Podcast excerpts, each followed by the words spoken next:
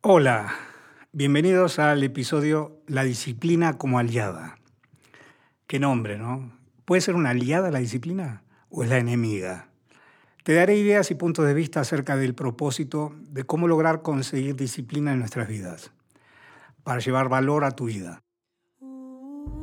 El viaje de la expansión de la conciencia nos lleva a buscar afuera respuestas, conocimiento, libros,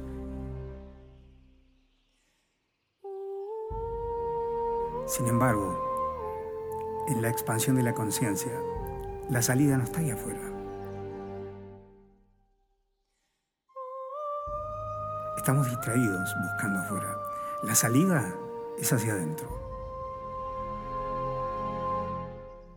Para hablar de disciplina, debo primero introducirme en el propósito de la disciplina. ¿Para qué ser disciplinados? ¿Cuál es el propósito?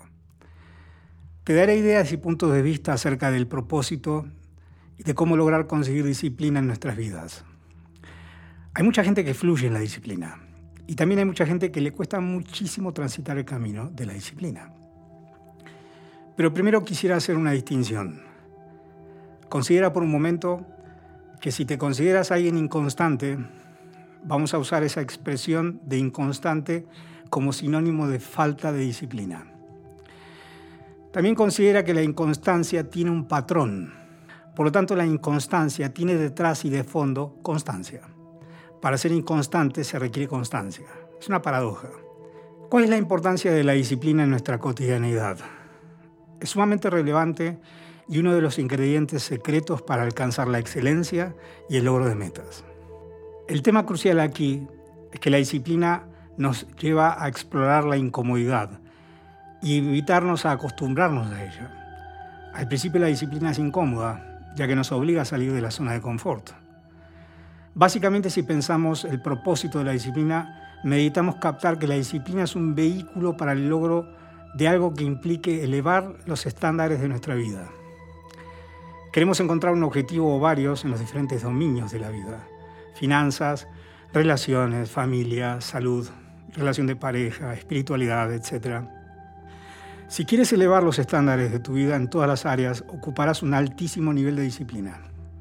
Yo diría nivel samurái. Cuando pienso en una cultura disciplinada me viene a la mente los japoneses. Y no es inocente que después de la destrucción de las ciudades importantes hace cerca de 80 años, Nagasaki, Hiroshima, bomba atómica, te acordarás, el país del sol naciente se erigió como una de las potencias más importantes del mundo. Habrás escuchado el coeficiente intelectual. El coeficiente intelectual se mide a través de un test o varios test. Hay un coeficiente también para la disciplina. Estoy hablando de una mezcla entre coeficiente intelectual y coeficiente emocional. Si hablamos de coeficiente emocional, podemos medirlo a través de algunas preguntas. ¿Tiendes a dejar cosas a medias? ¿Tus acuerdos o tu capacidad de dar tu palabra es efectiva? ¿Vas a la deriva o con planificación? ¿Cómo está tu casa? Tu cuarto, tu cama, tu closet, tu ropa. Cuando dices que vas a hacer algo que es importante para ti, ¿lo haces o te inventas una excusa para postergar? ¿La búsqueda del placer inmediato es más importante que los precios a pagar por la disciplina? Te cuento que la práctica de las artes marciales, que me has escuchado hablar más de una vez de ello, me ha llevado a cultivar la disciplina en mi vida. Y te confieso que mi tendencia es la indisciplina. Así que hace años vengo entrenando disciplina, ya que por definición la disciplina al inicio es muy incómoda. La maravilla que he notado que los seres humanos somos capaces de acostumbrarnos a lo incómodo. Y una vez que nos acostumbramos, ya la hacemos parte de una nueva realidad. El crecimiento es consecuencia de objetivos claros, lo suficientemente poderosos como para soportar el desafío del rediseño. Y la disciplina es una gran aliada para este crecimiento. Es claro que la lógica dice que preferimos el placer antes del dolor. Y la disciplina al principio involucra dolor o, como dijimos antes, incomodidad. Si fueras capaz de postergar el placer y practicar la disciplina, podría llegar esta idea a ti.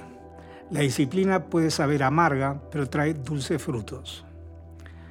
Y así como las artes marciales, a través de la práctica y la repetición, fui evolucionando y hasta donde me permita la vida, seguiré evolucionando como practicante y como maestro.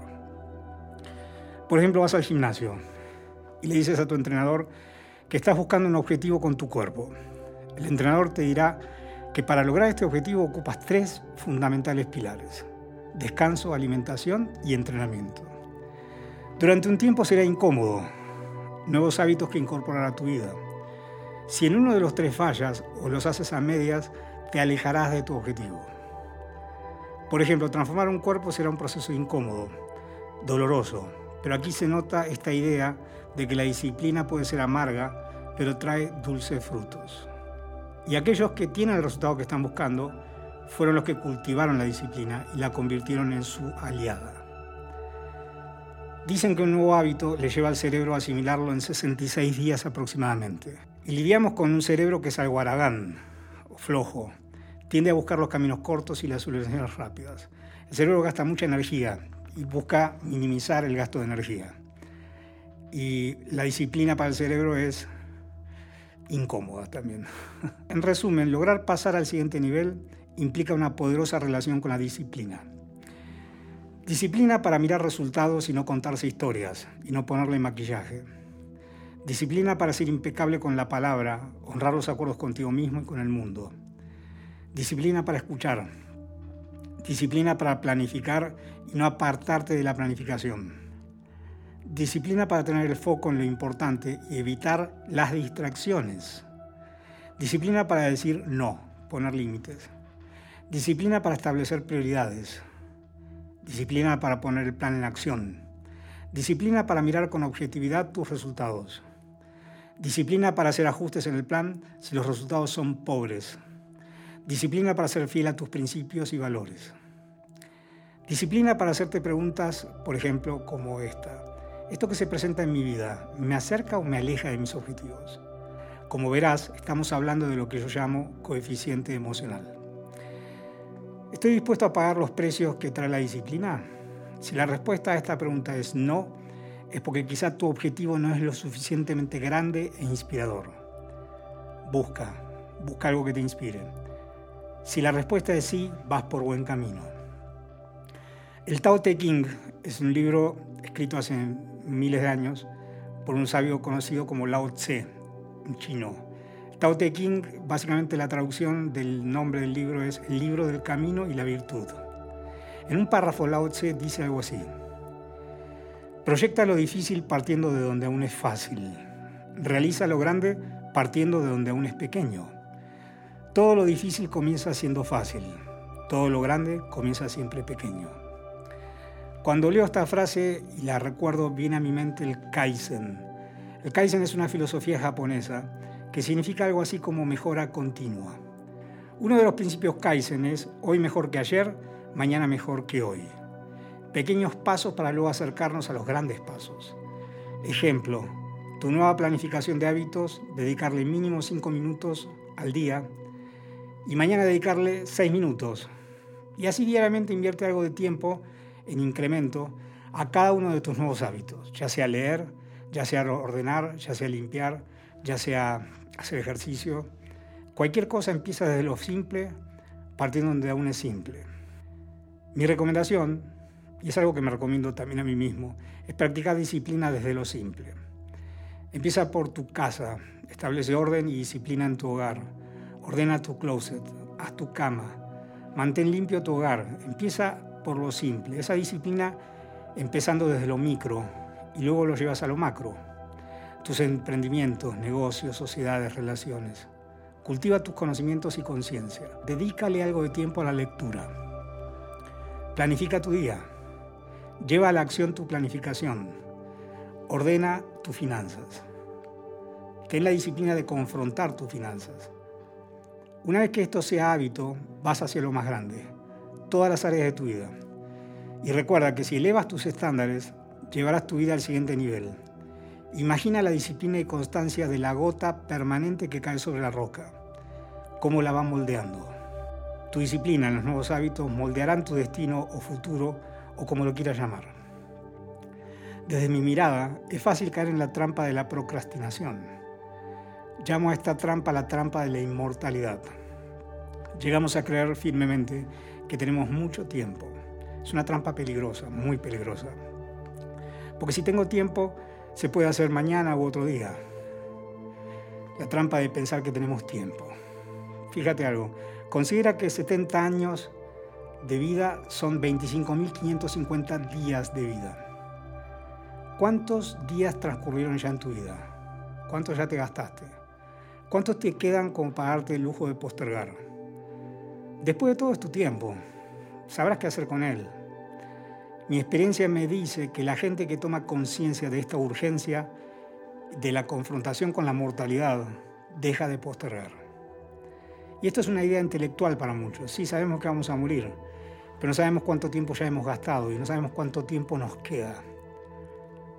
Imagínate, imagínate por un momento vivir en la conciencia del momento presente y saber que lo que vas a hacer lo haces porque tú dijiste que lo vas a hacer.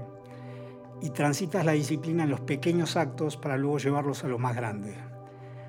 Aquel que es capaz de tener estos hábitos en lo pequeño se está preparando para un gran juego que involucra los pasos necesarios para la disciplina del éxito, en cualquier ámbito.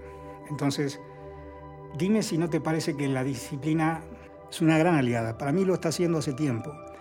Y te quiero invitar a que lo explores también y te adueñes de ella. Que la incorpores a tu vida como una aliada, no como algo difícil o duro de asimilar. ¿Tú te acuerdas de la historia de la, de la liebre y la tortuga? La liebre y la tortuga. La liebre consciente de sus habilidades y competencias con un exceso enorme de confianza con más capacidad biológica para lograr recorrer rápido un sendero, y la tortuga sin las mismas posibilidades, sin las mismas habilidades y virtudes. En la carrera tú sabes que la, liebre se confió demasiado y no llegó. Y la tortuga, persistente como la gota, con la disciplina de este es el paso que tengo que dar, constante, permanente, perseverante, y no apartarme de nada más que llegar a la meta la tortuga llega primero y es la que menos condiciones tiene, pero tiene una condición que es fundamental, esa perseverancia que nos dice que la disciplina vence a la inteligencia o a la habilidad. La persistencia, la disciplina es un gran aliado en nuestro camino hacia la excelencia. Así que te invito a que lo explores. Te quiero pasar la fecha del MAM de Querétaro. Es el 19 y 20 de junio. Me encantaría verte ahí. Si tienes interés, me buscas. En Aguascalientes va a ser el 26 y 27 de junio. Y en Puebla 10 y 11 de julio. Los tres eventos se van a hacer al aire libre, con una carpa, con distancia. No sabemos a esa altura cómo vamos a estar en estas ciudades mencionadas, pero va a ser todo muy protegido con muchísimo cuidado. Y el cupo es limitado. Por otra parte, si tienes interés de ser un auspiciante del podcast, contáctame a pablobellini.gmail.com. De todas formas, los datos del contacto estarán en la descripción del episodio. Y gracias por escuchar. Te envío un gran abrazo o nos escuchamos pronto.